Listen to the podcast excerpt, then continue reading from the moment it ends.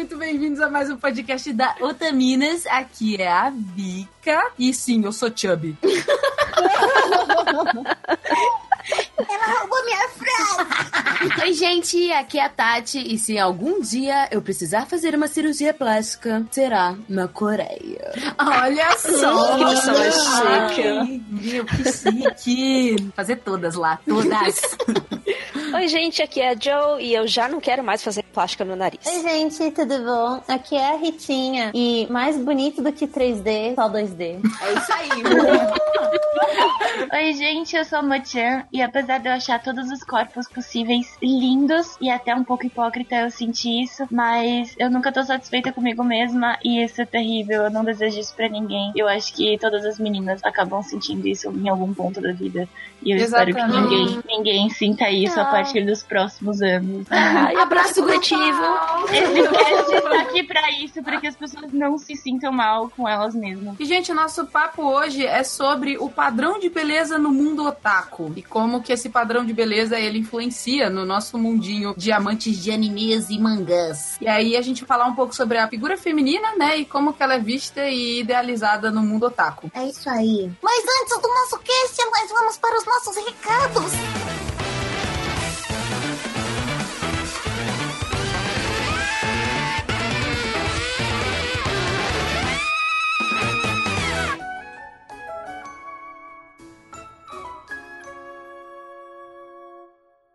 Olá, meus otakus! Sejam bem-vindos a mais uma semana de recados. Lembrando a vocês que o Otaminas é um podcast realizado pelo portal Animo Crazes, de notícias e curiosidades sobre a cultura pop oriental. E se você quiser ajudar na produção do Otaminas, a gente tem um Apoia-se. E lá você pode ajudar o projeto a crescer cada vez mais e se tornar semanal! Yay! Ajudando no Apoia-se, você tem acesso antecipado ao episódio do Otaminas e também a um grupo privado, que tem toda a nossa equipe, a produção, todas as meninas e os nossos apoiadores. Agora vamos aos nossos agradecimentos aos nossos queridos apoiadores. Felipe Peixinho, Monique de Pádua, Luke, Gabriel Flor, Sabrina Marques, Amanda Natália, Roberto Leal e Tortelli. Muito obrigada, gente, pelo apoio, significa muito pra gente. Então, se você quiser participar do nosso grupo e ter o seu nome lido aqui nos apoiadores, é só você acessar apoia.se barra Otaminas. E se você quiser mandar um e-mail sobre o tema do programa ou de outros programas que já tenham rolado para ser lido aqui, é só você mandar pro podcast@otaminas.com.br. A gente sempre lê os e-mails e responde vocês e alguns e-mails são selecionados para serem lidos aqui no programa. Não esqueçam também de seguir a gente nas redes sociais, no Twitter e no Instagram, que é Otaminas. Ah, e caso o seu e-mail não seja lido aqui, não fica triste. Provavelmente ele vai ser lido no próximo programa. Ou então, manda outro e-mail pra gente, que sempre vai ter mais chance da gente conseguir ler o seu. É que a gente tem recebido bastante, as pessoas estão interagindo muito, somos muito gratas. E queridos, se vocês quiserem pular a parte de e-mails e ir direto para o podcast, o Meruchan vai falar para nós que minutos vocês precisam ir. 19 minutos e eu sou o mais lindo. A gente selecionou três e-mails para serem lidos hoje, mas a gente recebeu muitos e-mails, então eu queria agradecer a todo mundo que mandou e citar os nomes de vocês. O Otafan, o Jello, a Alexia, a Cristiane, a Rosângela e o Júlio. Muito obrigado por terem mandado e-mail pra gente. A gente já enviou resposta para vocês. Se vocês quiserem mandar outros e-mails para serem lidos aqui, por favor, sintam-se à vontade. Muito obrigada pelos e-mails, pessoal. Lembrando que possivelmente a gente possa ler o e-mail de vocês numa próxima, no próximo programa. Vamos começar lendo o e-mail do Raul Rocha. Boa noite, meninas. Ele começa assim, numa noite ensolarada. Noite ensolarada. O quê? Sou o Raul Rocha, 23 anos, moro em São Paulo, trabalho como estagiário de marketing da Galápagos Jogos e narro RPG profissionalmente. Corrombo? A Galápagos é muito maravilhosa. Eles fazem vários jogos de tabuleiro. É muito incrível. Eu sempre quis trabalhar lá. Me contratar aquelas loucas. Eu gosto muito do design dos jogos. E aí ele continua assim: otaku com orgulho, virginiano e lutando para sobreviver e mudar essa sociedade com os poderes de chaca de virgem, machista que fere homens e mulheres desde a antiguidade. Eu amei, eu amei o seu lema. Conheci vocês através da Jojo. Ouvi apenas o programa número 7, mas já virei fã. Foi uma ótima surpresa ouvir a voz da Mochan, porque já acompanho o Bunga Pop, que é incrível. Olha lá, Mochan. A gente só reúne meninas incríveis. Só gata, tá? Então gostaria de parabenizar vocês todas pelo maravilhoso trabalho que ganhei força e tamanho e principalmente sucesso. Achei incrível o quão carismáticas vocês são. Enquanto eu vi e me identificava em diversas partes, percebi o quão da vontade de ser amigo de vocês, de estar ali conversando junto. E meus 20 centavos de contribuição, acho que é falar sobre minha participação também nos grupos de RPG e de board games. Felizmente não sou da galera de quadrinhos. Não dá para não concordar com o que vocês disseram sobre o espaço que falta nesses outros meios para as meninas. É complicado presenciar esses machismos acontecendo e não poder fazer muito, porque a grande maioria está tão inserida nessa realidade tóxica que acham que tem que continuar assim. A cada dia é uma luta para tornar o espaço justo para meninas e meninos, e ao menos posso ficar muito feliz em trabalhar numa grande empresa de board games com praticamente metade dos funcionários mulheres e ter uma diretora maravilhosa, poderosa e empoderada. Além da satisfação de ver as mesas de RPG do nosso projeto arrecadando cada vez mais mulheres, como nesta terça-feira, 18 de 9 de 2018, em que tivemos uma mesa só de mulheres jogando. Ai, que orgulho. Eu quero que tenha uma mesa do Otaminas. Já falei no e-mail. A gente faz uma sessão especial só com as minas do Otaminas e a gente faz um RPG baseado em algum universo de algum anime. Olha que incrível que seria. Sim! Essa é só uma das nossas lutas diárias e eu fico muito contente em poder ouvir mais uma vitória que é o podcast de vocês. Gratidão a todas vocês. Cara, Raul, muito obrigada mesmo pelo seu e-mail. Ele foi muito importante pra gente, porque tem muitos homens que eles mandam e-mail pra cá pro Otaminas, mas eles ficam receosos de falar que eles também lutam pelo feminismo, lutam pelo direito das mulheres, porque eles não se sentem parte desse meio. Eles acham que não cabe a eles a falar sobre o assunto, quando na verdade é uma coisa que tem que ser é, protegida por todos nós, Exatamente. Não só as mulheres. Então é muito importante. Muito obrigada mesmo. Muito obrigada por estar fazendo um trabalho incrível, agregando cada vez mais mulheres no meio do RPG, que é um que é um meio nerd, né? Assim como o meio otaku. Eu acredito que você também tá fazendo a sua parte. Você pode até acreditar que você não tá fazendo muito, mas eu acho que o diálogo, ele é o que faz as coisas mudarem. Então, assim, conversar com seus amigos, conversar com as pessoas é, do meio em que você tá inserido para criar esses projetos, assim como o, o, o, RPG para as mulheres que você tá fazendo e o Otaminas, eu acho que é a grande porta de entrada para fazer esse cenário mudar. Então, muito obrigada. Vamos para o próximo e-mail. É o e-mail da Mariana Souza. Ela diz: Bom dia, boa tarde, boa noite a quem ler. Aqui é a Mariana, mas podem me chamar de Mac. No Insta Marimac, eu tô sempre de olho nas postagens. Primeiramente, gostaria de parabenizar e agradecer pelo conteúdo que vocês estão produzindo. Eu nunca mandei e-mail para nenhum podcast que escuto, e apenas graças ao Instagram e ao Twitter que passei a sentir uma abertura maior para poder falar com as pessoas. Sigo o Otaminas no Instagram desde o comecinho, mas foi recentemente que comecei a escutar o podcast e que surpresa maravilhosa! eu não escutei ainda o episódio de Akatsuki no Yana, pois não vi o anime anime ainda. Pois é, a gente recomenda que você veja o anime para ter uma experiência mais completa com o podcast. Eu tô mandando este e-mail referente principalmente ao episódio dos Weeables e a influência otaku na vida. Tenho 27 anos e assisto anime desde que consigo me lembrar. Tive uma fase que não se encaixa no termo Weeable, mas sim Hikikomori, onde passei um período depressivo no ensino médio tentando me reencontrar na carreira. Guarda essa informação. Tá bom, guardamos. me formei em artes e estou cursando design atualmente, e anime foi o maior responsável pela minha decisão acadêmica, pois vendo anime passei a estudar mais desenho, estilos, épocas e diversas outras coisas. No entanto, me desencontrei no percurso e agora estou no design, mas acredito que me achei. Me sinto feliz com essa decisão. Ao mesmo tempo, fiz amizades que tenho há 18 anos graças ao poder das cartas Clow e de Pegasus. Ai, amiga, que nem a gente, 18 anos pois de é. amizade, é. só regado anime na veia.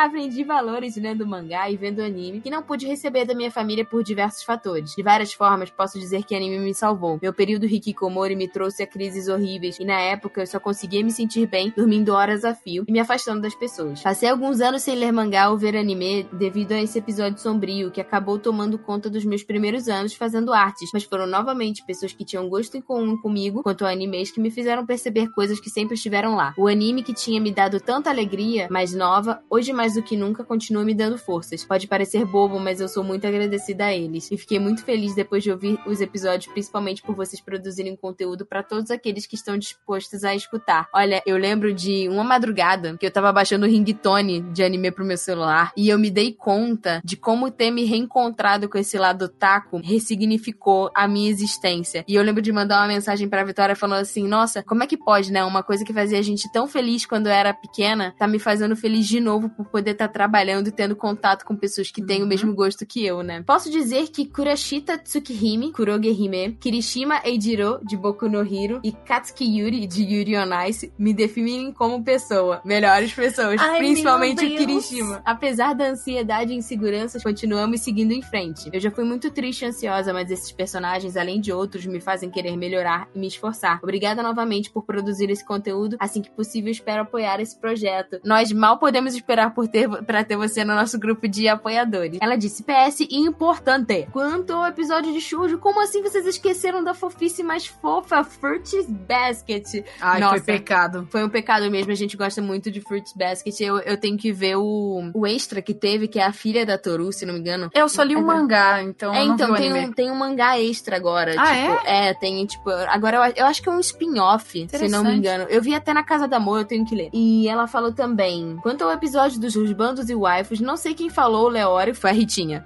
Mas que homem, belíssima escolha de Rusbando. Meu primeiro Rusbando foi o Sousuke Sagara de Rurouni Kenshin, mas a fila hoje anda e é enorme. Achei que... Achei que ela falou assim, mas o pão de cada dia muda, né? Gostaria de deixar um pedido. Vocês planejam falar sobre animes de Osei? Cara, ela conseguiu prever. É, Nostradamus. Eu não vou dizer mais nada, só aguarde próximos episódios Aguarde, do Otaminas, gatinha. porque você nunca foi tão correta em seu pedido e palpite. Ela disse que o favorito dela é Showa Genroku Rakugo Shinju. Fico muito triste, pois não tem muitas pessoas que falam sobre ele ou conhecem, e apesar do mangá ser igualmente bom, a autora é uma das minhas escritoras de boys love favoritas, o anime consegue passar nuances de atuação dos personagens que aumentam consideravelmente o teor da narrativa e personalidade deles. Eu não conheço, mas eu sei que a Ritinha conhece, e quando eu mostrei o seu e-mail lá no grupo do Otaminas, ela ficou assim, ai, que linda, ela conhece também. Oh, meu Deus, eu adoro. Mas agora eu fiquei muito interessada e, tipo assim, acabei de colocar na minha lista. Muito obrigada pela sua indicação. Com Ela- certeza. Ela falou: indico muito mesmo as duas temporadas, é uma obra-prima ao meu ver. Não sei se tem uma categoria pra drama, mas meus favoritos são número 6 e Horou Muskou. Esse último não consigo ver o anime, o mangá por si só já acabou comigo de uma forma boa. São dois dramas japoneses? Se sim, estão entrando na minha lista a partir deste momento. Ela disse: Bom, acredito que seja isso. Acho que escrevi demais. Desculpe se ficou confuso. Em algum momento eu precisava escrever pra vocês. Um abraço a todos da equipe. Ela pediu desculpa falando que ficou confuso. Não ficou confuso. Ficou ótimo. Mande e-mails. Não ficou longo. Foi maravilhoso. Mande muitos mais e-mails. A gente tá muito feliz. E eu adorei suas indicações. Obrigada. É muito bacana que ela tava falando nesse e-mail sobre como a decisão de, desde a infância, assim, a gente assistir anime e mangá, ela influenciou em todos os- os restos das escolhas que ela fez na vida dela, né? Sim. E a gente falou isso no cast, principalmente de Weeaboo, que foi um cast bem, é, bem honesto da nossa parte. E eu acho que isso é uma coisa que sempre vai acontecer no Otaminas. Nós, as meninas, a gente, quando a gente grava, pelo menos assim, falando da minha parte, eu sempre sou a mais sincera possível com o meu gosto e o que eu gosto de demonstrar. E eu acho que eu aprendi muito isso desde a infância assistindo esses animes. E a gente acaba deixando de lado essa criança interior, porque outras pessoas elas chegam até nós e começam a falar assim: ah, mas isso que você assiste é bobo, isso é pra criança, é, isso não é mais pra sua idade, isso só faz você ser infantil, você não vai se dar bem. Aí você vai nos outros lugares, você vai numa festa e aí você não se sente à vontade porque você não sabe como conversar com aquelas pessoas. Eu acho que não, aquilo não tá te causando um problema de skills sociais, não é que você está tendo falta de habilidade de falar com outras pessoas. Eu acho que, tipo, cada pessoa tem o seu ritmo, cada pessoa tem os seus gostos e a gente tem que respeitar o que a gente gosta, não porque outra pessoa chegou pra gente e falou assim: olha, isso é, isso é idiota, isso é infantil, você tem que mudar. E eu acho que não é assim que funciona, porque o maior, a maior parte que eu vejo dos problemas emocionais das pessoas hoje em dia é justamente elas não saberem brincar com a criança interior delas. Elas são depressivas na maior parte porque elas não sabem mais sorrir pra vida vendo e assistindo coisas que deixavam elas felizes ou não sabem integrar essas coisas que deixavam elas felizes na infância no dia a dia delas atualmente. Então elas entram muito em colapsos emocionais fortes. E eu acho muito bacana que você citou que muitas escolhas na sua vida acabaram tomando um caminho que te deixou feliz. Isso é importante. Porque ela seguiu o coração dela. Exato. Aquela parada de seguir o coração das cartas, aquilo não era baboseira, não. Quem era otário era a gente que ria da cara do Yugi. a gente que é otário, entendeu? O próximo e-mail é do Alexandre Nunes. E ele começa assim: Olá, Otaminas, tudo bem com vocês? Aqui bem. Aqui também. Obrigada por perguntar. Parabéns pelo trabalho, o podcast de vocês é muito bom. Comentando sobre o episódio, como o mundo otaku influencia no nosso dia a dia, gostaria de deixar a minha colaboração. Sou um otaku de 35 anos e, pelo que escutei dos programas, uns 10 anos mais velho que a mais velha de vocês, que no caso é a nossa Jojo. Na verdade, eles têm a mesma, a mesma É idade. verdade. É porque nesse programa a Jojo não tava participando. Então, a mais velha seria, no caso, você ou Amor com 25 e ele tem 35. Aí ele Uhum. achou que. Tá. Mas a gente tem a Jojo que tem a mesma idade que você. E com isso eu tenho uma vivência muito diferente das relatadas no programa. Sou carioca, mas já morei em Pernambuco e hoje moro em São Paulo, no ABC. Sou otaku desde criança com a chegada dos animes da antiga manchete Saudades. Saudades. Sempre vivi acompanhando animes e posso hoje relatar animes que representam momentos da minha vida por eu ter assistido eles nessas épocas. Também sou colecionador de mangás com um armário lotado que me obrigou a lacrar os antigos em caixas para conservar e as mudanças sempre são uma grande preocupação para mim. Oh. Ao longo da vida, o preconceito foi grande e na minha adolescência meu pai perguntava quanto que eu ia crescer e parar de ver desenhos. Exatamente o que a gente falou no outro e-mail, né? É, o universo otaku sempre fez parte da minha vida, mas influenciar tão fortemente. Sempre acompanhei, ia nos eventos pequenos no Rio e viajava para o AF em São Paulo. A mulher da minha vida, com quem estou casada há 10 anos, não é otaku, mas curte assistir alguns animes comigo e é muito prazeroso quando fazemos isso juntos.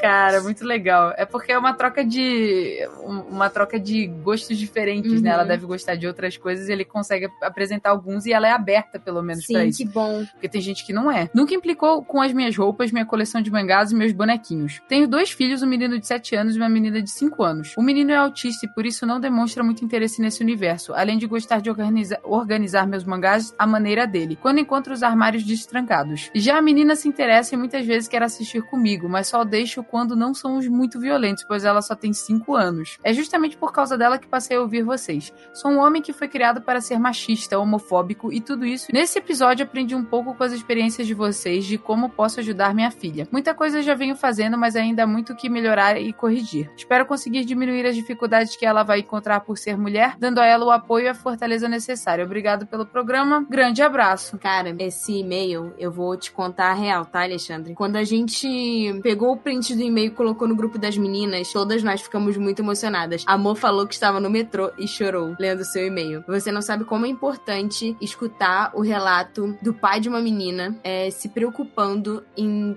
deixar esse mundo mais confortável pra ela viver. E eu acho que você tá fazendo um ótimo trabalho com a sua família, com seus dois filhos, a sua esposa. E você introduzir os animes, é, com certeza vai fazer muita diferença é, na formação dos seus filhos. Principalmente animes que têm mensagens bonitas. Eu recomendo Sakura Card Captors, por exemplo, que... Todos os filmes da Ghibli. Pois é, que tem personagens fortes. Então você vai vendo com o tempo, claro que ela é muito novinha, né? Eu acho que o Sakura, ele, ele é bom, né, pra, pra idade dela. Você vai vendo o que, que ela vai poder ver, né, conforme a idade dela for passando. Mas com certeza isso vai moldar muito o caráter, o caráter dela. E eu acho que esse episódio de agora, que é sobre padrão de beleza no, no mundo otaku, que na realidade fala sobre padrão de beleza de diversas culturas e que atinge a gente de, de alguma forma, que provavelmente vai atingi-la por ser mulher, é, vai ser muito importante pra você, pra você entender como que, como que isso nos afeta e como você pode fazer pra deixar com que ela se sinta à vontade, principalmente com quem ela é. E o que eu gostei muito do e-mail dele é que ele foi extremamente honesto. Ele não veio com, sabe, assim, tentando mascarar. Ele realmente ele falou: "Eu fui criado pra ser machista, eu fui criado pra ser homofóbico". E isso você tem que ter muito peito, tá? Eu tô falando sério. Você tem que ter peito pra você chegar e mandar um e-mail falando o quão é,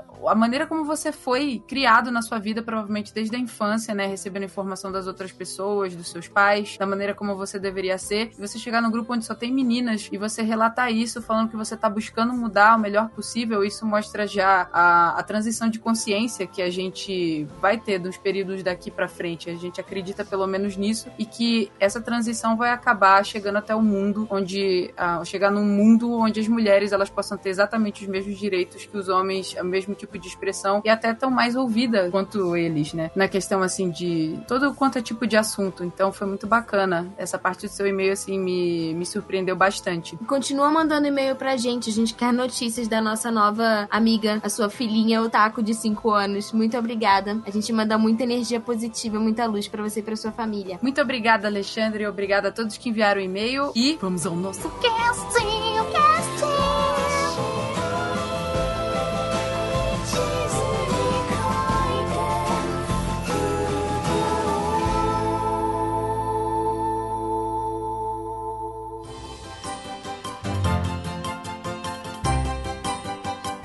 Então, galera, antes da gente começar, é, eu acho muito importante a gente definir para o pessoal que está escutando a gente, né, o que que é o tão dito, né, e o tão popular padrão de beleza que a gente escuta por aí. O que que ele é, né, esse padrão de beleza? Jo, você quer definir pra gente usando o óculos da definição? Define, empresta óculos aqui, por favor. Todo seu! Muito obrigada. Bom, é, começando bem do básico, nós, pessoinhas, somos animais. E como todo animal, a gente é biologicamente programado para buscar padrões nos parceiros em potencial. É, isso serve pra gente identificar quem é saudável, quem não é, quem tem bons genes para gerar uma prole boa também. É verdade, isso é bem animal, né? Só que a gente, animal humano, por convenção que a gente tem esse, essa capacidade de fazer isso, a gente resolveu falar que tem padrão bonito e tem padrão feio. Só que não é só a biologia que manda. A gente é justamente, a gente pensa, então a gente tem mais dois fatores que determinam o, todo o comportamento humano, que é a parte psicológica e a parte social também. Então esses três fatores em conjunto, a biologia, a psicologia e a sociologia, esses três fatores em conjunto, a parte biológica, a parte psicológica e a parte social, são o que determinam que é pra gente um padrão de beleza. É muito isso mesmo. Eu lembro tipo de National Geographic, Discovery Channel, os pássaros com a plumagem X ou Y conseguiam parceiras, né? E os que não tinham uma penugem tão bonita, não, entre aspas, né? Que pros animais não tem essa definição, não Uhum. conseguiam, né? A gente acaba esquecendo um pouco de que A isso vem gente- muito antes da gente, né? E assim, se por um lado, às vezes a gente sente atração sem saber muito bem o motivo, e esse é o nosso lado biológico gritando, que é que nem essa dança dos pássaros que você mencionou. Os marsupiais, eles. Por outro lado, o fator social muitas vezes faz a gente até passar por cima desses fatores que seriam biologicamente interessantes e achar interessante um parceiro. Que a questão social, de certa forma, ela também se conecta com a biologia, porque o ser humano é um ser que só vive em é, comunidade, em, em conjunto. E essa criação é o que leva o ser humano a se identificar com esse grupo e ter empatia e poder se relacionar e gerar proles saudáveis. É isso que eu ia falar. Nada na natureza humana é tão nitidamente separadinha assim, né? Então seria muito mais fácil se fosse, inclusive. Mas aí tem partes assim que às vezes determin- são determinantes pra gente escolher alguém que a gente não sabe dizer se é biológico, se é social, por exemplo, o intelecto de uma pessoa, o caráter de uma Uhum. pessoa. São coisas que a gente, né, tem, tá ali interseccionando o biológico, o social e o, e o psicológico. Essa atração que nós temos pelos nossos parceiros não é só uma questão de aparência mesmo. O nosso interno, os nossos corpos, eles estão dizendo, entrando em sintonia, falando que aquela pessoa vai gerar bons frutos. Muitas vezes não é algo tipo, nossa, mas essa pessoa, assim, é tão, entre aspas, feia, se for questão de padrão, mas eu me sinto atraída por ela. É muito além de um ver. É porque entra diretamente no que a gente chama assim, a, a essa beleza específica. Ela, na verdade, ela é uma construção social. O que a gente chama de padrão de beleza, ela vem da sociedade. O que, que a sociedade ela interpreta como bonito, entendeu? Então alguém chegou lá, entendeu? Alguém lá no escalão alto chegou e falou assim: ó, isso aqui é bonito. Ou assim, uma série de coisas bonitas. E aí eles colocaram aquilo como um patamar que todas as pessoas começam a almejar alcançar, porque é o que a gente vê espamado na mídia. Além assim, da coisa biológica e, da- e natural, né? Também a gente tem muito essa construção social que vem do da arte, da mídia e tudo mais. Se não me engano, até um negócio de Hitler, durante a Segunda Guerra Mundial, ele fez, ele meio que criou um perfil de beleza que ele falava que tinha a ver até com proporção áurea, que era pra definir os arianos até, então tem tudo isso envolvido. Eu acho interessante é, a gente é, tentar analisar por uma questão política também. Política e econômica. Porque é, esses tempos é, a gente eu tava discutindo com um amigo sobre padrões de beleza e a relação deles com a economia. E como o que é o rico, o que é o poderoso, costuma ser o padrão de beleza. Antigamente, exatamente. Antigamente, o corpo gordo costumava ser um padrão de beleza porque só era gordo quem tinha fartura de, de comida. Mas até hoje, em algumas tribos africanas, o padrão bonito é a pessoa gorda. É, e hoje a gente tem um padrão é, no Ocidente, por exemplo, de corpos que são musculosos e fitness, né? Então, o fitness, ele é um padrão de beleza porque a pessoa precisa ter dinheiro para conseguir se alimentar com alimentos saudáveis e naturais, quando antigamente o, industrializado era mais caro e hoje é, é, o natural que é mais caro. E é tudo uma, uma organização política e econômica que define o que, que é bonito e o que, que não é. É verdade. É Tem uma até forma um, de um termo que mesmo. eu ouvi do, de uma amiga minha americana, né? E quando eu tava conversando com ela, ela falou assim: ah, cara, aqui, tipo assim, claro, todo mundo almeja aquele beach body, né? Que é corpo saudável, fitness, que nem a Amor tava falando. E ela comentou que existe uma coisa. Em todos os países do mundo existem isso, tá? É porque ela tava comentando especificamente dos Estados Unidos, que existe um termo que eles chamam de pobreza gorda. Que, tipo assim, por exemplo, o McDonald's lá, vários alimentos. É, bari, é baratíssimo, assim, tipo, é um dólar um hambúrguer, entendeu? Um litro de Coca-Cola é É, dois tem o que eles dólares. chamam de dollar menu, né? Que tem um sanduíche a um dólar. Exato, exato. O pessoal que tem menos poder de renda, né, poder aquisitivo, eles costumam ir mais em fast food porque é bem mais barato do que comidas saudáveis. Então eles não conseguem entrar nessa escala de padrão de beleza americano fitness, entendeu? É, Então, assim, é um exemplo, assim, só pra ilustrar o que a Amor Uhum. falou. E tem muito, assim, essa questão da fama, né, que a gente tava falando, é, atores, atrizes, os esportistas, né, fitness, até as meninas comentaram aqui, né, do Neymar, que até então ele não era alguém considerado padrão de beleza bonito, né, mas assim, por ele ter o tal do poder aquisitivo, da A fama. a fama, isso tudo levou ele a ser um, um exemplo de padrão de Uhum. beleza, né? E também tem, ao longo da história, e dependendo da região, vários outros exemplos. Então a gente tem as estátuas gregas, né? Que eram muito gatas, by the way.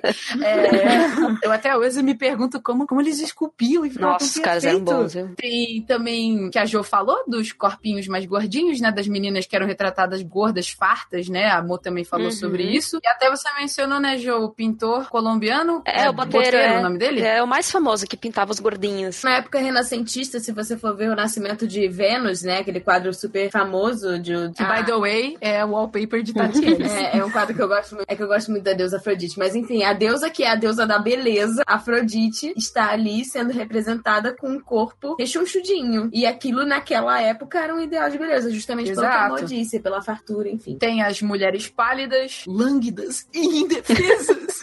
que lindo! Da era do romantismo, né? Tem as nossas modelos, mais atual, né? As modelos magérrimas do mundo da moda. Aliás, Tem até isso. a palavra modelo, né? Já vem aí pra estabelecer. Exato. É que tecnicamente o modelo era um padrão de modelagem para a roupa, né? Uma medida, uma Manequim, mas isso foi né? mudando. Era manequim e aí elas viraram. Exatamente. É, foi, foi para vários outros termos, né? A palavra Essa modelo. questão até da- das mulheres modelos magérrimas que a gente pegou na, na nossa juventude, né? De, de anos 90 e 2000. Foi a ideia da androginia. É, e também tipo do heroin chic, que eles chamavam. Que naquela época a heroína tava, tava assim, muito na moda e pessoas, tipo, ricas, influentes, estavam usando e a heroína te deixa muito cadavérico. É verdade. E isso virou um padrão Ah, de é, tem aquela louco. modelo. Como é? é? Twig, o nome dela? Dos anos 60, mas ela era também uma varetinha, né? Era, era o modelo Mignon, que é baixinha e magrinha e sem É, mas na década de 60 a alimentação ela era muito pobre, então as meninas costumavam ser, tipo,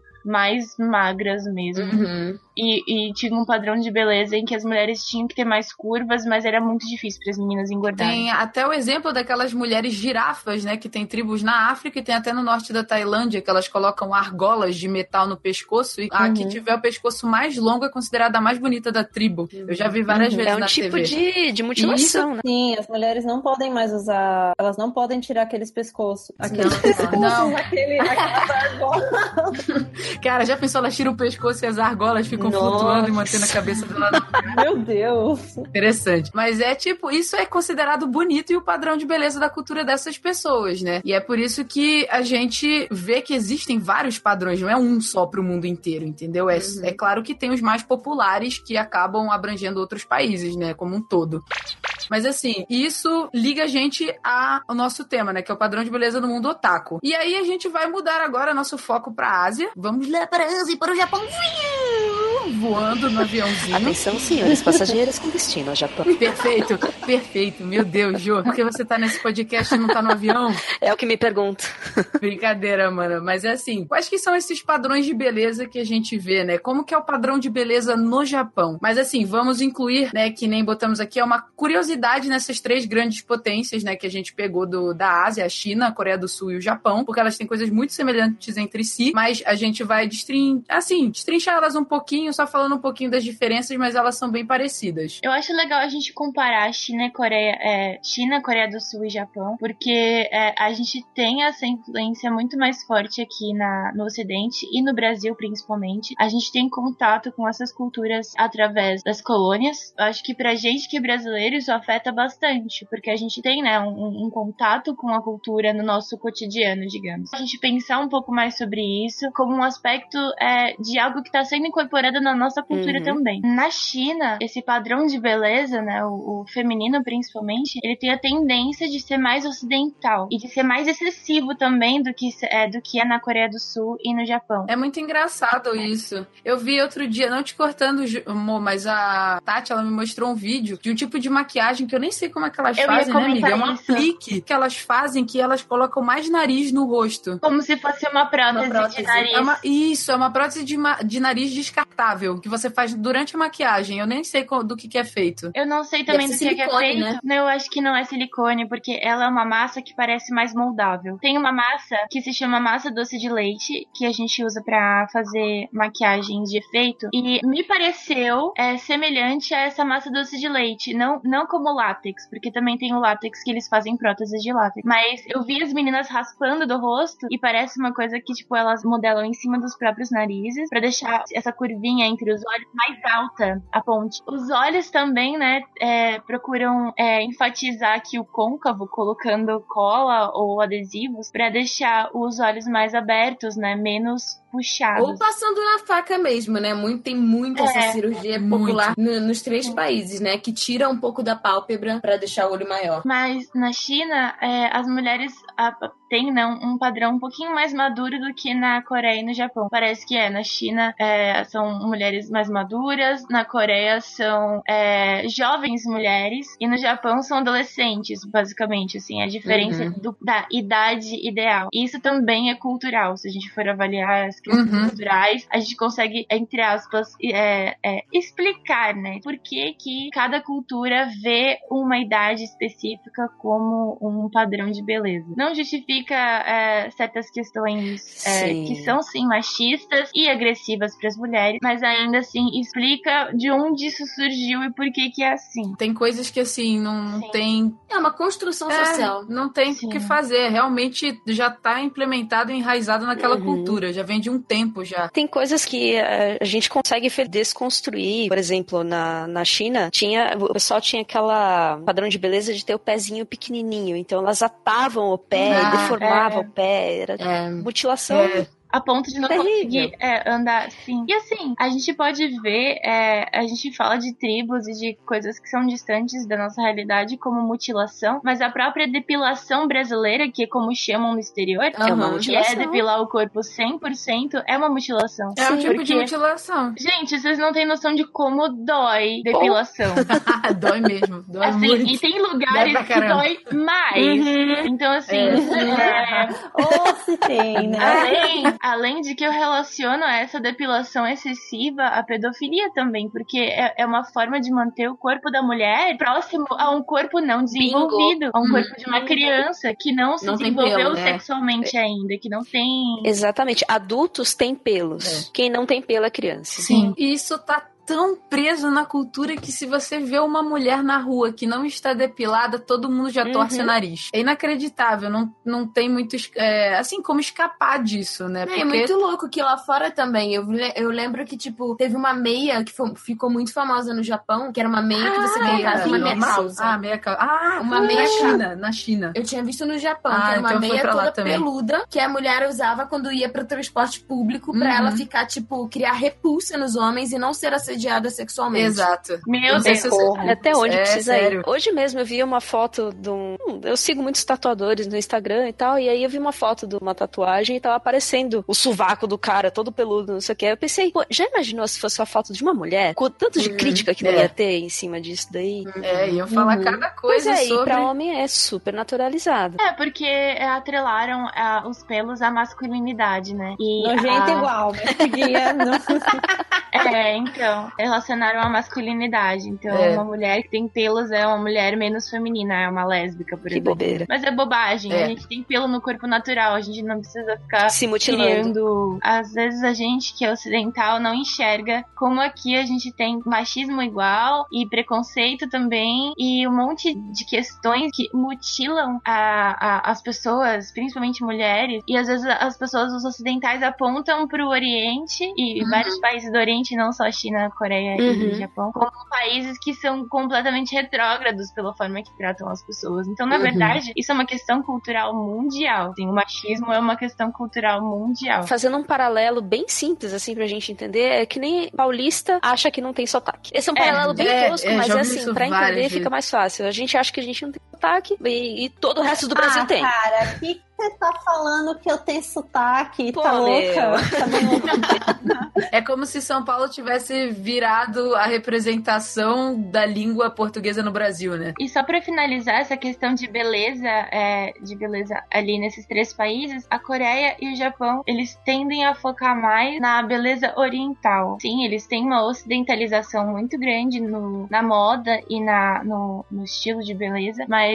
eles tentam manter ainda o tradicional de beleza regional também. Dá uma misturada, assim. Até porque, né, gente, tipo, não tem como você tá completamente toda a sua estrutura pra você não ser mais da sua nacionalidade, Ah, né? sim. Eu acho isso também uma mutilação da tua própria identidade. A pessoa, ela realmente, ela se adultera inteira pra poder virar um- uma coisa que ela nunca vai ser, não importa o que ela faça, não importa a Sim. quantidade de cirurgias pela, pelas quais ela passe, assim, nunca vai virar 100%.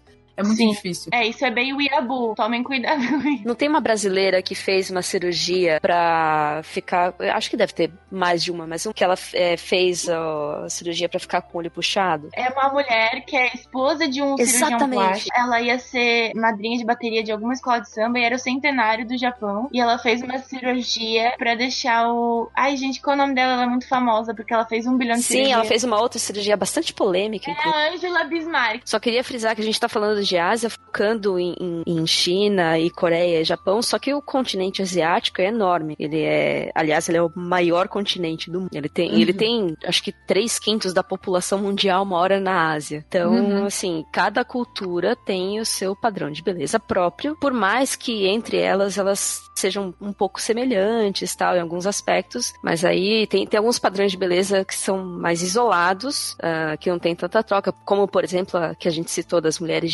girafa, né, que ainda bem que não é um padrão adotado mundialmente. São tribos muito específicas, né, que tem esse Uhum. padrão. Mas isso que você falou é verdade, a questão. Tipo assim, eles têm todos como se fosse uma troca entre eles lá na Ásia, né? Os grandes países que têm esse tipo de padrão de beleza. Eu já ouvi muito, assim, por exemplo, na Tailândia, é muito parecido também com o mesmo padrão de beleza do Japão, da China. Também fazem bastante cirurgia plástica nas Filipinas. Então, assim, todos eles fazem uma troca entre si do que é Uhum. moda, né? Que é moda na questão do. nessa questão que a gente tá falando no podcast do padrão de beleza. Ainda mais com a globalização, né? Exato. Então, pra Hum. eles. Assim, pessoal, isso assim, experiência própria, assim, porque eu, eu vi isso, né? Eu, eu morei no Japão por um tempo e o que eu observei foi que lá eles querem muito se ocidentalizar em todos os termos possíveis. Claro que eles mantêm os padrões de beleza deles mesmos, de cada país, sim, eles mantêm. Só que eles buscam muito, né, com a globalização que a Tati falou, fazerem o possível pra se parecerem Uhum. ocidentais. Isso é comum você É, ver. que, que a gente vê aqui também, por exemplo, citando ainda na Ásia, por exemplo, a Índia, que tem o pessoal que faz Bollywood, não sei o que e tal, você já vê uma ocidentalização, ainda mantendo as raízes. ainda mantendo as raízes indianas, né? E lá também eles têm muita coisa assim que eles, é, as mulheres, né, elas usam um produto na pele que clareia, como as asiáticas também, né, assim, asiáticas que estão assim, Japão, China, Coreia, é, elas também usam, porque como eles são mais morenos de pele, eles usam um bleacher, eles chamam de bleacher, que é tipo um clareador de pele. Então, as atrizes mais famosas indianas, elas, elas são mais claras do que a população local porque elas usam, né? elas vão ganhando dinheiro e elas compram isso para elas parecerem mais ocidentais, porque elas têm a pele mais clara. Eu vi uns cremes na Coreia também, que não- eles não são bleacher, mas eles são Sim, tipo tem. um creminho que fica Isso, é branco. pra clarear a pele. Essa questão que a gente vê de, de pele clara, é, se você for analisar pinturas feudais, a própria maquiagem é, da geisha, a, a questão da, da pele clara tá muito associada à aristocracia. Se Exato. você for olhar, tipo, na Europa já tinha também a galera com a cara branca. Por quê? Porque quem era bronzeado era quem ficava trabalhando lá no sol Uhum. do cão. Era quem era plebeu, entendeu? Quem não era rico. Exatamente. Então, assim, isso acabou criando, né, tipo, um padrão de beleza em volta da pele clara, justamente porque eram as pessoas que tinham mais, mais poder aquisitivo. Isso até explica a questão deles serem mais gordinhos, né? No passado, a, a, a beleza era eles serem fartos, grandes, né? Gordos e brancos, porque eles ficavam dentro do castelo Pois comendo. Nos movendo para o Japão em si, né? O que que compõe o padrão de beleza no Japão de uma forma geral, né? Que é muito parecido com o coreano, como a Mo tava falando antes. Esse padrão de beleza, ele inclui, assim, uma estatura pequena e magreza, né? Então as meninas lá, elas têm que ser magras, têm que ser menor,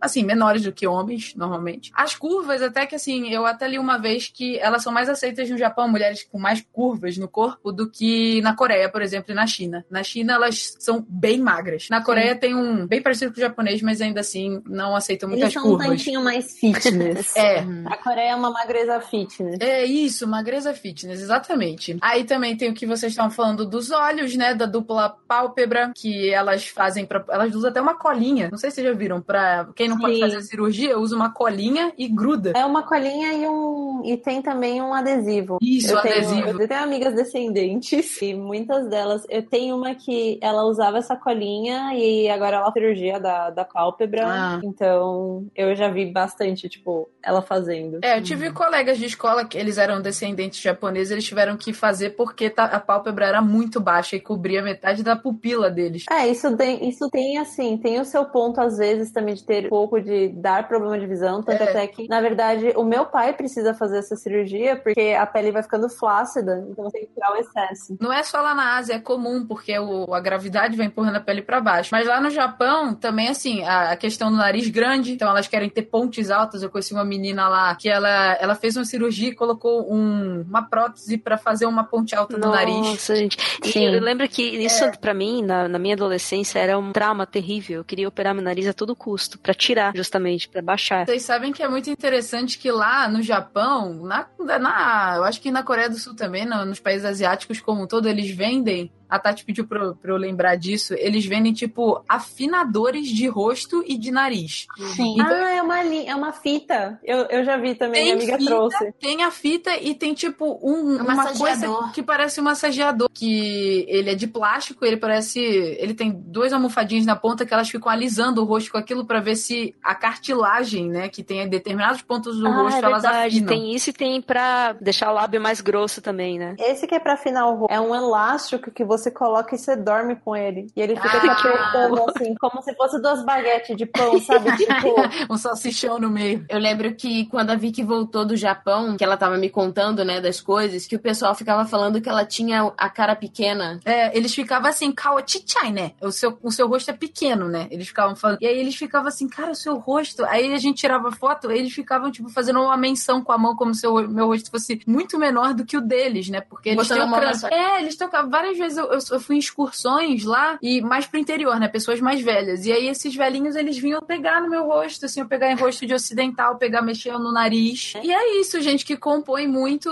a. Assim, padrão de beleza. A pele branca, o que a Tati também falou, né? Da questão deles. Os olhos grandes também, eles fazem cirurgia pra aumentar. E é mais ou menos isso que compõe. muitas das curvas dos, ja- dos japoneses que eles aceitam mais veio também com não a não só a alimentação ocidental, é, mas a po- porque a alimentação ocidental chegou mesmo é, um pouco antes da guerra, um pouco depois da Segunda Guerra Mundial, mas a popularização dela. Uhum. Então hambúrgueres, carne, comida pesada sem ser só carne de peixe, é algo que foi ficando popular ao longo do tempo. Então, por isso que eles aceitam tão bem essas curvas. E os japoneses não é um povo que frequenta academia, igual a gente, que é tipo brasileiro, frango, batata doce, brrr. Eles são um povo que a alimentação é um tanto mais saudável. E muitos dos percursos eles fazem a pé ou com bicicleta, porque a própria infraestrutura do Japão é Foi feita grande. isso, né? Isso, cidade grande, mesmo cidade do interior, eles. Ela tipo, permite isso, né? Permite, o deslocamento, ele é muito voltado para atleta e ferrovias, tipo, metrô e trem, ba- e trem bala, quando tem essa necessidade de grandes distâncias, né? Então eles não têm, não ficam preocupados com esse body shape trincado e até isso tem sido muito representado mesmo em personagens de anime e mangá. Se a gente vê, tipo, um caso de agora a Uraraka, que no mangá ela é mais cheinha, e em Keion, as personagens no anime mesmo, você consegue ver as coxas delas. Uhum. Não é aquele lance de thin gap que as pernas não se, as coxas não se tocam, né? Sim. É o famoso triângulo das bermudas que eu chamo. Eu não sei até que ponto faz parte do dia a dia do pessoal no Japão, ou se é só pra gente ver em filme aqui no Ocidente mesmo. Mas e as artes marciais? Elas fazem parte mesmo, assim, do. do- Ah, Jo, assim, tanto quanto da- aqui, por exemplo. Eu acho, eu acho que depende muito, assim. Eu, eu conheci, por exemplo, até uma das casas que eu fiquei, meu irmãozinho, ele faz Uhum. karatê, né? Mas não é algo tão popular, assim, entendeu? Que muitos Não faz jovens fazem. É algum, é uma parcela, é uma parcela da população que, que frequenta academia, que nem a Rita falou, que faz alguma espécie de arte marcial. Seria mais ou menos a mesma proporção que aqui, então. Então não. Eu acho que. Eu não sei te dizer, assim, eu não tenho uma informação Uhum. precisa. Eu não via muitas pessoas. fa- Eles praticam esportes nas escolas e tudo mais, tem os É. clubes. Mas, assim, eu não tenho como te dar uma resposta concreta se é parecido com aqui, por exemplo, no Brasil, se é menos, se é mais, entendeu? Mas eles fazem com uma frequência boa, assim, ó. Não é só a questão da arte marcial, porque eu acho que a arte marcial ela tá presente como qualquer outro esporte Uhum. no Japão. Sim. Por conta do desenvolvimento da própria, da própria raça japonesa, entre aspas, o corpo do japonês, ele tem uma estrutura e tem algumas limitações físicas. Tem muitos problemas ósseos por causa da falta de leite, porque lá é uma ilha e não tinha como Uhum. criar gado, por Uhum. exemplo. Tem mesmo.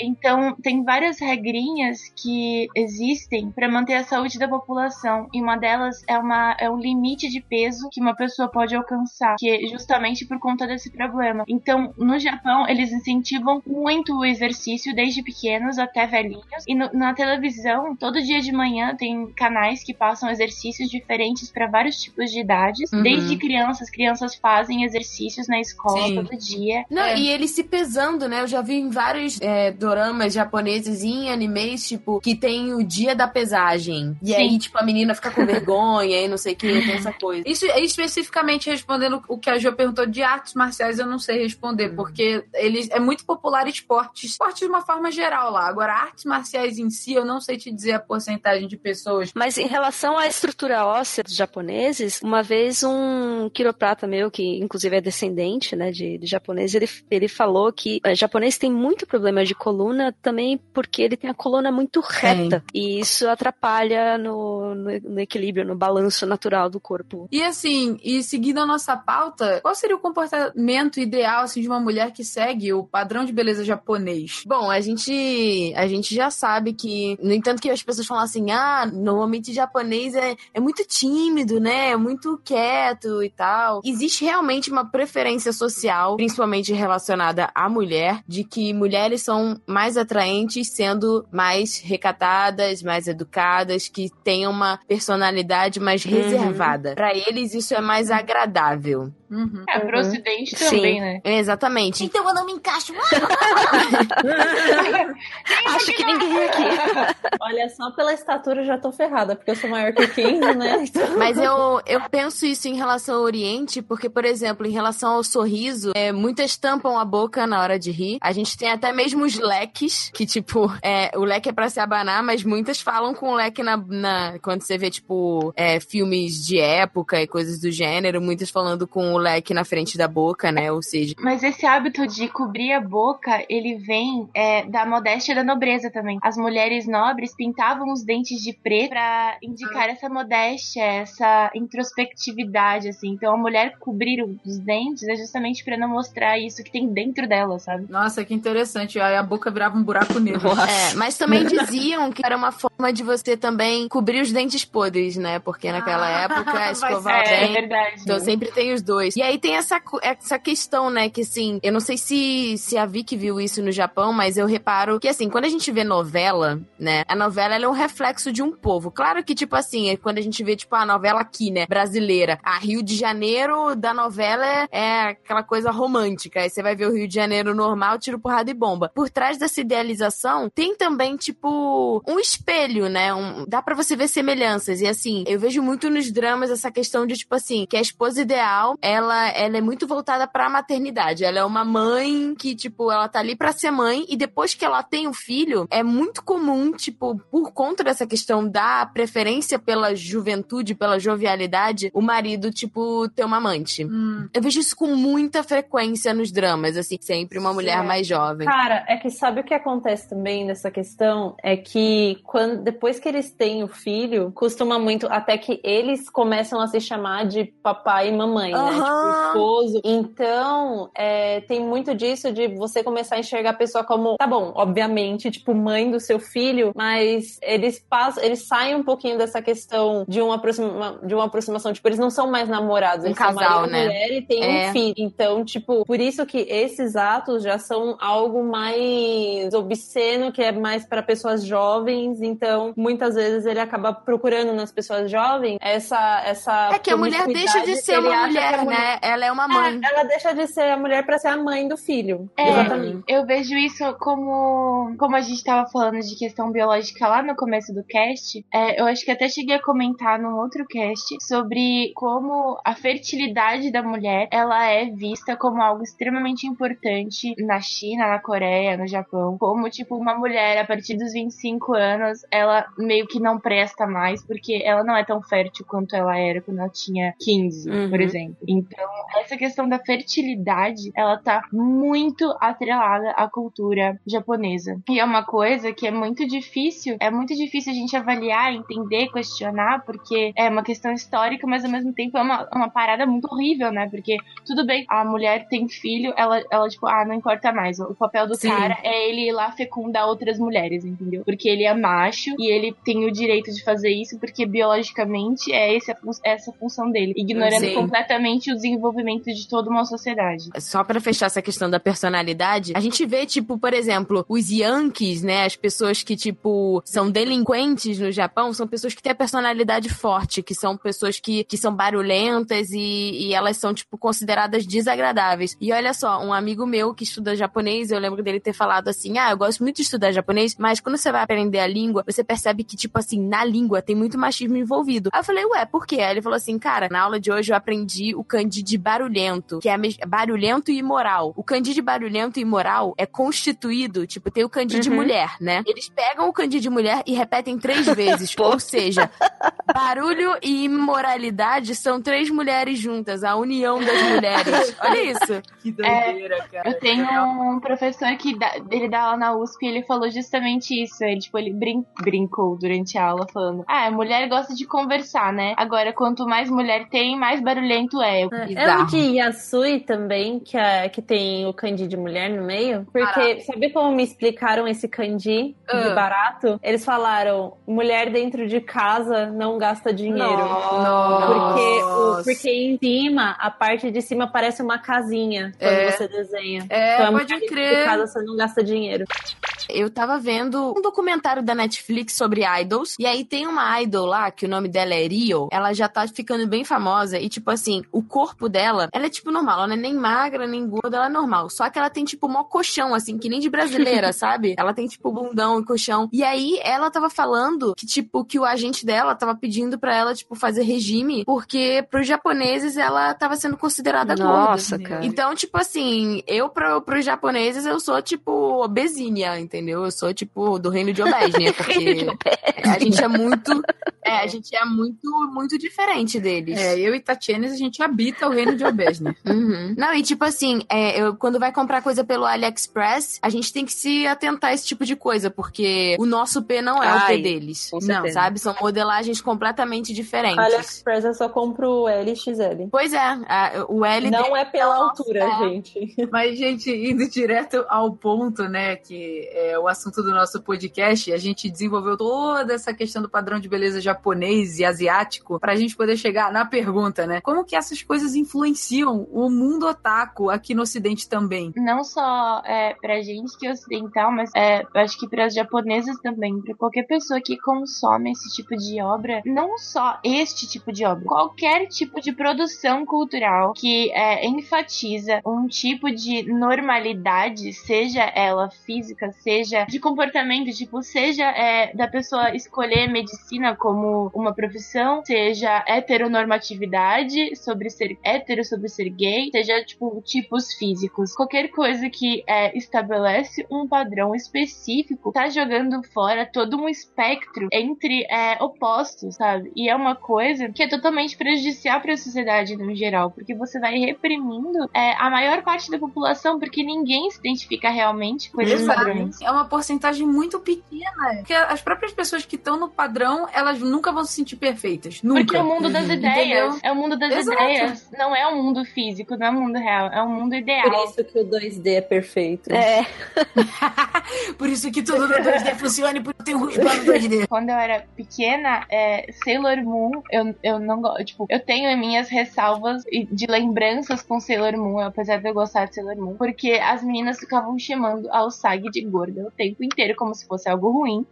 Só que elas tinham corpos É verdade. iguais. E eu ficava confusa. Eu, tipo, o que que tá acontecendo? Eu sou Que estranha. doido, cara. E eu sempre fui alta e eu sempre tive a perna mais grossa. E, e sempre foi uma coisa que me incomodou demais. Eu tenho transtorno alimentar, tipo, durante a minha vida inteira, desde a infância, porque eu absorvi isso de alguma maneira, sabe? Tipo, sozinha, sem ninguém nem me cobrar em casa, porque minha Uhum. família nunca foi escrota nesse ponto. Não, mas aí Uhum. é o padrão inalcançável de beleza. A gente- gente, não precisa a família te cobrar, você mesmo se cobra. É. Eu pequena também, eu ficava assim, tipo, cara, eu queria que a minha vida fosse um anime. Não é à toa que, que eu era weeaboo. Porque assim, no anime, todas elas são magras, todas elas, tipo, comem comidas maravilhosas, de bonitas, e, tipo, Uhum. elas não engordam. E eu ficava assim, cara, eu queria ter esse corpo, sabe? Eu queria poder comer as coisas sem culpa, eu queria poder comer, tipo, doces e coisas boas, sem, sem... E, e assim, eu passei a minha infância inteira me sentindo culpada pelo que eu comia. Pra vocês verem como a gente é condicionado desde a infância, a, com programas de TV, com entretenimento, com animes, sejam cartoons, animes, seja lá o que for, a gente é condicionado desde pequenininho, a- mesmo que seja de forma inconsciente, você tá lá observando a tela, você não entende, você ainda é uma criança que não formou palavras, mas você tá recebendo essa informação e você tá implantando ela no seu subconsciente falando assim, ah, eu não sou bom o bastante porque eu não sou desse Uhum, jeito. É aquilo. É, basta você ter um espelho. Você olha pra tela, você olha pro espelho, você não se encaixa ali, você não se enxerga ali. Já basta isso pra você se sentir Hum, mal, é, né? Exato, exato. E Sim. mesmo as pessoas que são consideradas perfeitas, né, no, no nosso meio, é, que são muito bonitas, elas sempre vão estar reclamando de alguma coisa nelas que elas não são boas o suficiente. Porque sempre olha o outro, Sim. né?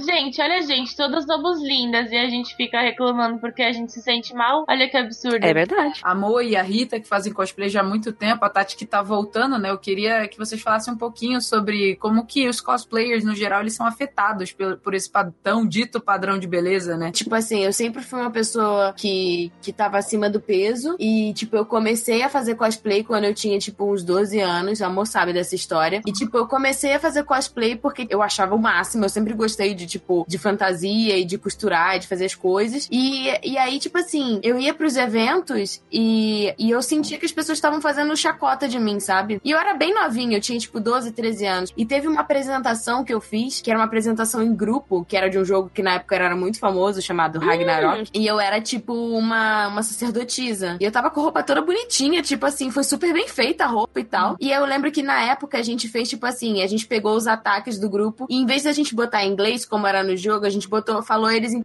português. E aí, quando eu, eu saí da apresentação, as pessoas passavam por mim no evento e ficavam repetindo as minhas frases e rindo de mim. E aí eu parei de fazer cosplay. Eu parei. Eu fiquei me sentindo tão mal, mas tão mal. Eu cheguei em casa e eu não parava Ai. de chorar. Eu não tenho, eu não tenho minhas fotos de cosplay. Eu não tenho mais meus cosplays. Eu dei tudo pra, tipo, pra caridade. E eu parei. E eu só voltei esse ano porque eu conheci a Mo e ela me incentivou muito. e tem sido muito divertido. Mas assim, eu ainda, tipo, quando eu vejo as minhas fotos, eu não gosto que as pessoas tirem foto de mim de corpo. Porque eu ainda, tipo, fico muito impactada, sabe? eu não me sinto amiga. parecida com a personagem porque eu não sou É, magra. então, como ela. 11, ela. 11, Amiga. 12 anos é quando a gente tá formando justamente tudo isso, né? Da nossa imagem personalidade. dentro da sociedade. E É aí difícil. vem a sociedade e tira sarro da nossa cara. Porra. É foda. É, eu passei por então. isso também. Eu acho que o único cosplay que eu fiz, que eu fui até o final, que eu fiz foi da. Tifa. Foi da Tifa Lockhart. E eu Tem que usar de novo. Eu não vi. Eu nem, sei- eu nem sei onde eu botei. Eu tenho foto, gente. Eu vou Ai, mostrar por depois. favor. Não, pelo amor do c... não. Tá linda. Que horrível. E eu lembro que isso me traumatizou também. Ó, Só que o meu, como foi tipo uma coisa só, mas uma coisa só, como eles falam, um não pode ser o maior trauma da vida de uma pessoa, né? E uma pessoa chegou pra mim no evento e falou: Nossa, você é a tifa mais gorda que eu já vi. Filho da... Quem que foi? Foi um cara aleatório, uma pessoa Cara, você aleatória. tava sempre comigo nos eventos nessa época. Me avisava que eu ia com Eu tava, eu, eu tava com uma outra amiga minha, a Mariana, e eu lembro que, tipo assim, eu não lembro o, o- exatamente como que foi o contexto, como que essa pessoa chegou, mas ela, eu lembro que eu me afastei um pouco assim, aí essa pessoa falou assim, ah, vou tirar uma foto disso aqui, ele, nossa, você é a, é a tifa mais gorda que eu já vi. senhora. Aí eu nem, eu nem lembro o que, que eu respondi na época, eu lembro da pessoa me Quantos falando anos você essa tinha? frase, eu não lembro o que, que eu falei, de, não sei, você sabe, Rita? Eu acho que eu tinha uns Foi. 15, 15 anos. Eu acho que você usou a Tifa comigo em 2008, 2009. Eu acho que foi, eu acho que é 2007, mais ou menos. Nossa, uns se é hoje, meu. o que a gente ia descascar, ainda É. mais que a gente ia estar em grupo, o que a gente ia descascar esse cara. Isso nunca ia acontecer, é, assim, isso nunca ia sair barato comigo perto. Isso nunca acontece quando eu tô perto, porque as pessoas acho que sentem a minha energia de morte. eu acho importante a gente é, entender que nenhum corpo tá livre de, de sofrer problemas, ninguém nunca fica satisfeito com nada. Ou você tem Uhum. peito de mais, ou você tem peito de menos, ou você não parece com o personagem porque a sua sobrancelha é de outra cor, ou Uhum.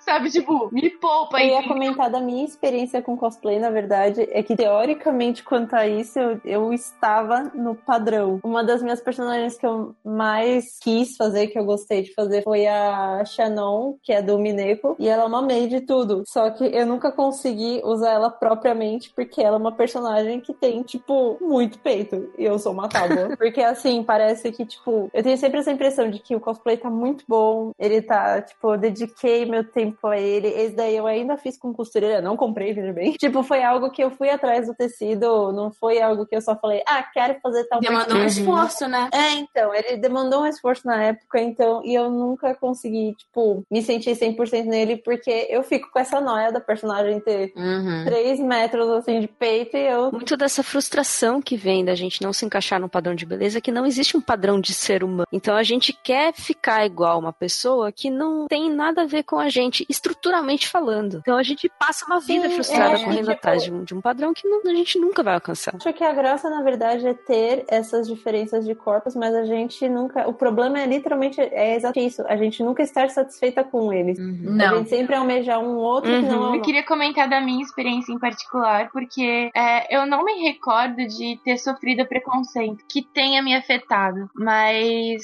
é, o cosplay pra mim, ele sempre foi uma questão de transformação. Eu sempre me vi como uma pessoa neutra e com o cosplay eu podia me transformar em qualquer coisa, em qualquer pessoa. Então eu, eu estou dentro de um padrão, eu tenho privilégios claros com relação a isso, tipo, eu não sofro é, eu- pela exposição do Bunka, nunca tive comentários é, ruins a respeito, tipo, da minha imagem. O que eu achei impressionante, porque eu sou extremamente autocrítica e eu já sou, eu já me boicoto o suficiente. Se eu ouvisse de alguém, eu provavelmente quebraria totalmente. Então eu sou muito grata pelas pessoas não me tratarem mal. O cosplay, pra mim, tipo, independentemente de eu não ter peito, não ter, é, ou não ter ou ter demais, eu tento dar um jeito de me sentir bem na personagem. Tipo, sei lá, se minha perna é grossa, eu tiro foto só do, do quadril pra cima. Ou eu dou um jeito de parecer mais baixo, porque eu tenho 1,80 de altura, então se a personagem é muito baixinha, eu dou um jeito de, né, de né, tapear isso. Eu gosto muito de fazer Uhum. crossplay, porque eu gosto de ver a transformação do meu corpo como um outro personagem completamente diferente. Eu posso me identificar com um Uhum. menino, eu posso ser um menino, eu posso ser, tipo, várias outras, outras é, realidades que não são a minha. Eu, inclusive, me sinto mais à vontade de cosplay do que, tipo, tirando foto de mim mesma. Porque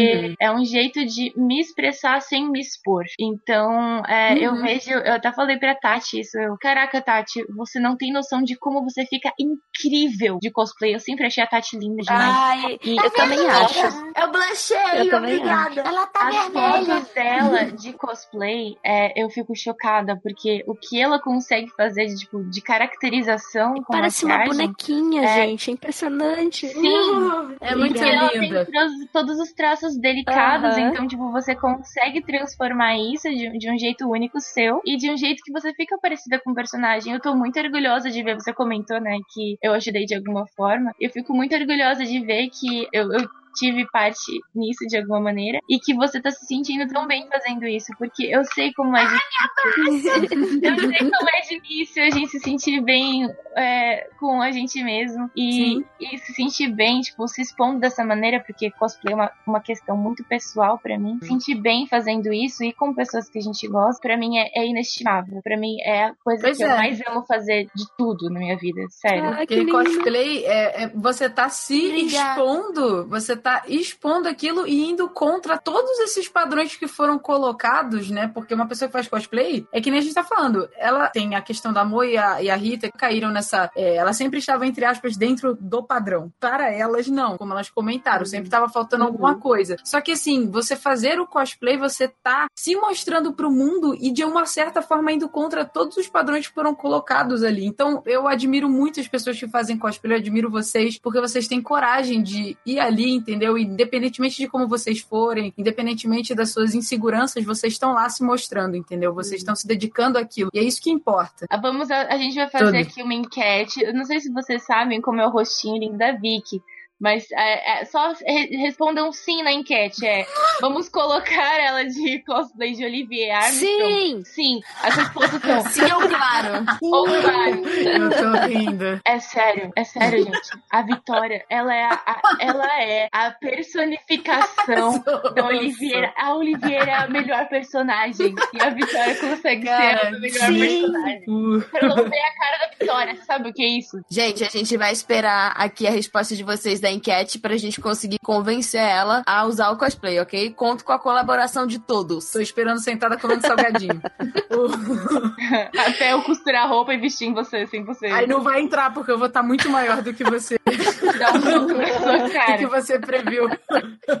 Só com a sua cara. E, gente, isso acontece também com os homens. Eu acho que acontece sim, a gente ainda tem aquela questão do bichonem, né? É, que é. O Uhum. Bichonem é um homem bonito, né? É um, em homem, japonês. é um homem belo, né? Que ele já tem feições mais afeminadas, que ele tem uma personalidade um pouco afeminada, e isso faz com que eles se tornem galãs lá no Japão, principalmente, né? De acordo com o grau de feminilidade que eles têm. É muito interessante isso, porque, por exemplo, no Japão, quanto mais másculo e mais Kirishima um homem for, mais homossexual ele é considerado lá. Uhum. E aqui é o oposto, né? Com, por exemplo, a gente tem muito isso da década de 80, né? Então, os filmes daquela época eram caras muito fortes, muito másculos, suados, cheirando a testosterona. E isso lá no Japão é, já é visto como um pouco assim, é, levado à homossexualidade. Porque os homens, quando isso aconteceu, era porque os homens nessa época, eu acho que foi até na, na questão da Segunda Guerra, eles se relacionavam entre eles, entendeu? Eles não tinham tempo de sair com mulheres, eles não, eles não podiam voltar para as mulheres deles, então eles continuavam apenas com homens. E aí eles eram homens muito cabra macho, assim, muito machão, sabe? E aí eles se relacionavam entre si. E aí deu origem ao termo, que agora eu não me lembro. É um termo que literalmente significa assim, homem que gosta de homem, é um negócio assim. Isso é, é, é bem real e eu acho que a gente pode fazer um paralelo até com outras é, culturas pagãs que não, né, que não são católicas. É, na cultura grega, os, os grupos de homens e os grupos de mulheres, eles eram bem divididos. As mulheres Eram. interagiam muito entre elas e, tipo, só interagiam com os caras pra reproduzir mesmo, pra, tipo, porque é, é, tem que reproduzir, é, é, é o ciclo da vida, mas os grupos de homens e mulheres, eles eram bem separados e, na verdade, existia, tipo, a filosofia de que o, o ideal é que exista um equilíbrio entre os dois. Então, um homem tem que aprender a, né, a masculinidade e a feminilidade tem que estar em equilíbrio. Então, um homem, ele tem que aprender também características típicas, né, que seriam consideradas típicas femininas, para ele ser uma pessoa completa. É, tem várias religiões que Uhum, tratam dessa tríade, né, de, de equilíbrio. Pois é. Lados da Uhum. moeda, né? Isso, então, assim, a gente pode realmente considerar que sim, acontece, influencia. Esses padrões de beleza influenciam no, no mundo otaku de uma forma geral, principalmente, assim, obras fictícias. Aqui no Ocidente, eu acredito que os bichonens, eles já não sejam ah, tão populares quanto é na Ásia, né? Assim, homens mais delicados. Sabe por que não é esse tão tipo popular? Porque isso mexe com o brilho do homem ocidental. E aí isso não é popularizado. É, exato. Por isso que não é tão afetado aqui. Mas lá é assim, por exemplo, você vê no K-pop, né? Eles Uhum. têm muita dessa característica deles serem mais femininos, mais sutis. É porque Eles não são másculos. Eu acho até isso uma, uma forma de, de demonstração da liberdade feminina pra pelo menos expressar o que ela quer, entendeu? Porque pra você que é um Uhum. homem, pra você estar com uma mulher, você tem que agradá-la. É, o Takarazuka, por exemplo, que é o teatro japonês feito por mulheres, ele surge como um contraponto ao teatro clássico japonês, que era composto Kabuki. só por integrantes homens. O Kabuki, Kyogen também, que é humorístico, enfim, o teatro clássico, ele, ele virou oposto, ele se contrapõe. E os homens são interpretados também por mulheres no Takarazuka. E Sim. sempre Uhum. são homens mais delicados, mais femininos, mais compreensivos. E é o tipo de, de, de relação que as mulheres desejam. Então, eu Exato. acho muito legal que os homens é, tentem ser esses homens ideais para as mulheres também. Apesar de eu achar que deve existir um equilíbrio, assim, né? Tipo, de valorização, porque eu não acho legal também o cara se forçar a não ser ele mesmo. Ou... Exato, É. tem que ser algo natural, né? Nem deve se forçar a nada, sabe? Assim, se o cara, ele, pra ele ser desse jeito, ele tem que ser uma, uma coisa, uma forma de expressão natural. Porque se ele se forçar e ele não gosta, entendeu? Ele não gosta de. de que nem muitas boy bands, pra você entrar na Coreia, por exemplo, você tem que entrar naquele padrão. Se você não tem aquele padrão, você Sim. tá fora. né? Então, assim, tem que ser o mais natural possível pras pessoas, tem que ser agradável Uhum. pra elas. É, Ore Monogatari é um exemplo legal, acho, de obra. Porque mostra dois padrões de meninos e mostra. é, é, porque, tipo. O, o garoto que é o protagonista, ele é total bara, ele é muito protagonista. Bara, que é um, é um gênero de, de romance gay da Terra Hentai, entre homens extremamente másculos, né? Sim. Então ele tem esse estereótipozão, mas ele é um amorzinho, ele é É fofo. muito legal. E eu achei bacana justamente porque ele sai fora de todos esses padrões que as pessoas é, constituem como sendo o perfeito. E ele é um amor de pessoa, entendeu? Então, o que é avaliado no anime é quem ele é e não como ele é, entendeu? Não é que nem outros animes de harém inverso para mulheres, que os caras, eles são todos basicamente a mesma forma, só muda o cabelinho e todos eles têm personalidades já pré-concebidas, né? E, e eles, às vezes, são meio trash no- na personalidade, enquanto que o Takeo, ele é genuíno, assim, tudo que ele faz. E a menina, e a, a Yamada, ela realmente se apaixona por ele, por quem ele é. No tanto que as amigas dela ficam tipo, mas ele? Você gosta dele?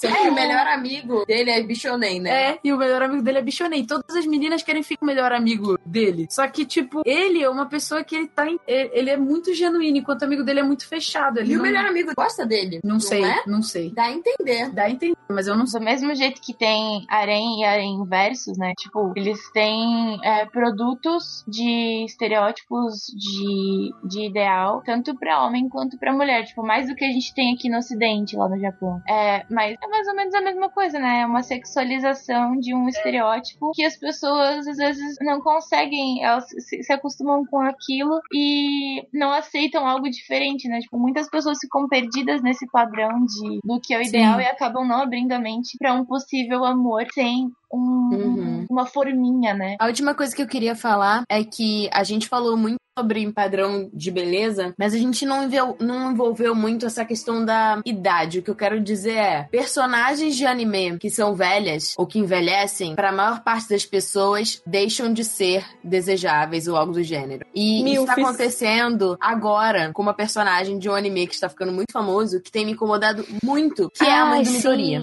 Muita gente criticando na internet o fato de que ela, quando mais jovem, era linda e maravilhosa, que ela se estragou com o tempo. Corpo. Nada Porque ver, ela cara. engordou e envelheceu. O que as pessoas não entendem é que o corpo humano tem um metabolismo e esse metabolismo fica mais lento a partir do momento em que você vai Uhum. envelhecendo. Pessoas tendem a engordar. O metabolismo é diferente mesmo. E cada pessoa tem o seu corpo. Isso me incomoda muito, sabe? Porque, tipo, é uma coisa muito desleal. Eu lembro também na época de Yu Hakusho, a Genkai, que as pessoas ficavam, tipo assim, nossa, mas a forma dela. Até os próprios personagens, tipo, o, o próprio Toguro não, não aceitou que ela quis envelhecer, É, né? sim. Que ela não quis ficar com a beleza e com e, e para sempre, né? E, a vida eterna. Foi por isso que ele fez o contrato, pra É. ele ficar jovem pra sempre e poderoso. E ela não, e é por isso que ela envelheceu. Então, tipo assim, a velhice pra essa personagem molda toda a moral dela, Uhum. sabe? Ela E aceitou. Ela aceitou quem ela era e quem ela iria ser no futuro, enquanto outras pessoas não aceitaram, que nem o Toguro. Ele era apaixonado por ela, por exemplo. Então, assim, eu acho importante a gente falar desse tipo de personagem femininas e de como a velhice é, foi sendo deturpada no, no mundo dos animes e como isso é E, e injusto. fora dos animes Uhum. também, a, a gente tem muito medo de envelhecer. Então tem toda Sim. uma Temos. indústria, né, de cirurgia plástica e tal, pra tirar ruga, tinta pra cabelo, porque Deus o livre ter cabelo branco. Mas isso Uhum. também é uma questão econômica. Sim. Eles desenvolveram isso porque jovens são mais imaturos e consomem sem pensar. E as pessoas mais velhas, como elas trabalhavam mais e tinham mais noção dos seus próprios, dinhe dos seus próprios dinheirinhos, eram um, um público mais difícil de conquistar. Uhum. E os jovens, tipo, foram, foram enganados sobre essa questão da, da juventude, que ser jovem é legal, justamente pra conseguir gastar mais e mexer mais, né, a economia. Mas eu tenho um exemplo muito bom de personagem idosa. É a Sophie do Castelo. Animado. Que ela não é idosa, mas ela, ela, tipo, mesmo nova, tinha perdido a esperança sobre a própria vida e os sonhos. E a velhice que é imposta a ela fisicamente acaba libertando ela das suas escolhas. E ela, ah, já que eu sou velha mesmo, deixa eu fazer as coisas. Então, é maravilhoso esse anime, né? E o livro também, eu recomendo a trilogia de livros da Diane, é, Diane Wynne Jones. Gente, indo pra nossa conclusão, né? Finalizar lá, finalizar o podcast, é, eu queria frisar para vocês que é muito importante, né? Como a gente viu, essa questão do padrão de beleza, ele é algo inventado pela nossa sociedade. Vejam bem a palavra inventado, inventado, inventado, só pra vocês lembrarem, caso vocês tenham escutado direito. E, e com o tempo, ele é como uma moda, ele muda, tá? Então, assim, vale lembrar que todas as pessoas, elas são lindas da sua própria maneira, não importa o que eles digam lá fora, mesmo que isso influencie o nosso mundo otaku e o mundo cotidiano de uma forma geral e com constância, entendeu? É, a gente tem que ter um relacionamento saudável com a gente mesmo sabe? É pessoal. Então, se você quer, por exemplo, melhorar alguma coisa no seu corpo, vai atrás dessa melhora. Mas que isso seja claro, que seja pra você e não porque você só quer cumprir um Uhum. padrão. Isso Exatamente. seja pra você. Se, ah, beleza, eu tô gordinho, eu quero emagrecer. Mas, tipo assim, se conscientiza dessa coisa assim, eu quero fazer isso por mim, entendeu? Porque eu não tô me sentindo bem, eu quero melhorar, eu quero ter uma saúde melhor, entendeu? Então, eu quero ficar mais forte, por exemplo. Eu acho isso muito importante a gente frisar que é essencial você se amar acima de tudo isso, né? A gente falou um monte de coisa, mas acima de tudo isso, o importante é você gostar de você mesmo. E como a Mo também ela comentou, tem muitas pessoas que elas desenvolvem distúrbios alimentares durante a vida, ou elas buscam cirurgias plásticas, assim, estéticas, com obsessão. Não é porque, tipo, ah, eu quero. Tudo bem, você. Não é que é errado. A gente não tá falando aqui no cast que é errado você fazer uma cirurgia plástica. Não é. Entendeu? Não é se você quer, ah, eu quero, sei lá, eu queria tirar Sim, o- a pele acima do meu olho. Ah, eu queria mexer no meu nariz. Não é errado. Você quer tudo bem. Só que você tem que fazer Faça isso por do- si. Exato. Tem que ser assim, por uma coisa que você goste. Não tá errado, tanto você fazer a cirurgia, mas você também não precisa corrigir algo e se conscientizar, que nem a, a Jo falou, que aquilo não está errado desde o começo. Nunca Uhum. esteve errado. entendeu? Então é muito importante vocês lembrarem disso Tem também. gente que peca, inclusive, pelo excesso de exercício, Exato. excesso de, de alimentação tão saudável que ela acaba cortando nutrientes e aí acaba se desnutrindo igual. É um outro tipo de Uhum. distúrbio alimentar.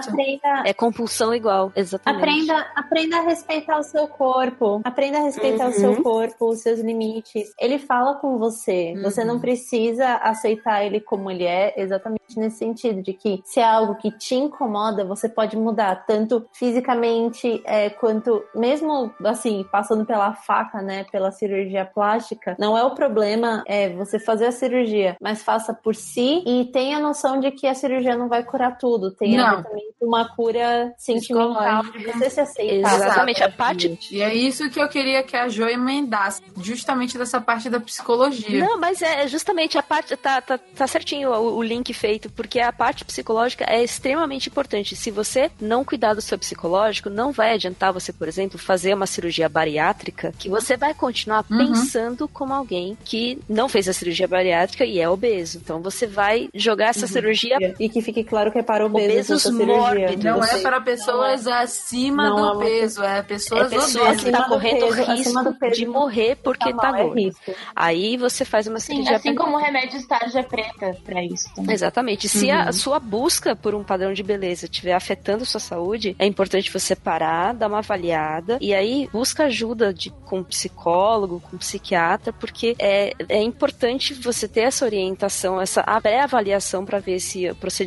estético tá, tá sendo bem direcionado. E assim, a gente fala aqui de psicólogo e psiquiatra e tal, mas não é só quem tá com problema que passa com psicólogo e psiquiatra. Eu recomendo, inclusive, todo Uhum. mundo fazer terapia, porque é maravilhoso você se conhecer. Sim. Não é? Perfeito. Eu tava até conversando com a Ritinha agora há Uhum. pouco, né? De, de fazer terapia antes da, Uhum. da gravação do cast. Faz muito bem. Que até comentei que a gente ia, ia muito finalizar daí, porque é, é maravilhoso. É um, é um processo de autoconhecimento válido pra vida inteira. Eu recomendo muito autoconhecimento. Eu faço muita meditação, né? Então eu, eu recomendo muito eh, qualquer tipo de terapia que te ajude a você melhorar quem você é por dentro, porque o nosso mundo interior ele reflete Com no exterior. certeza. Então, seus problemas, assim, pelo menos é o que eu acredito. Seus problemas eles vão estar refletidos de fora. As coisas que vão acontecer na sua vida, todos os problemas que acontecem é porque dentro de você você não curou Uhum. aquilo, entendeu? Então, tudo que as pessoas elas verbalizarem pra você que você não gostar, ou você olhar no espelho e você não gostar, é porque dentro de você você não curou a causa daquilo que formou essa dor, entendeu? Então, é, eu recomendo isso pra todos vocês. E esse foi um cast muito maravilhoso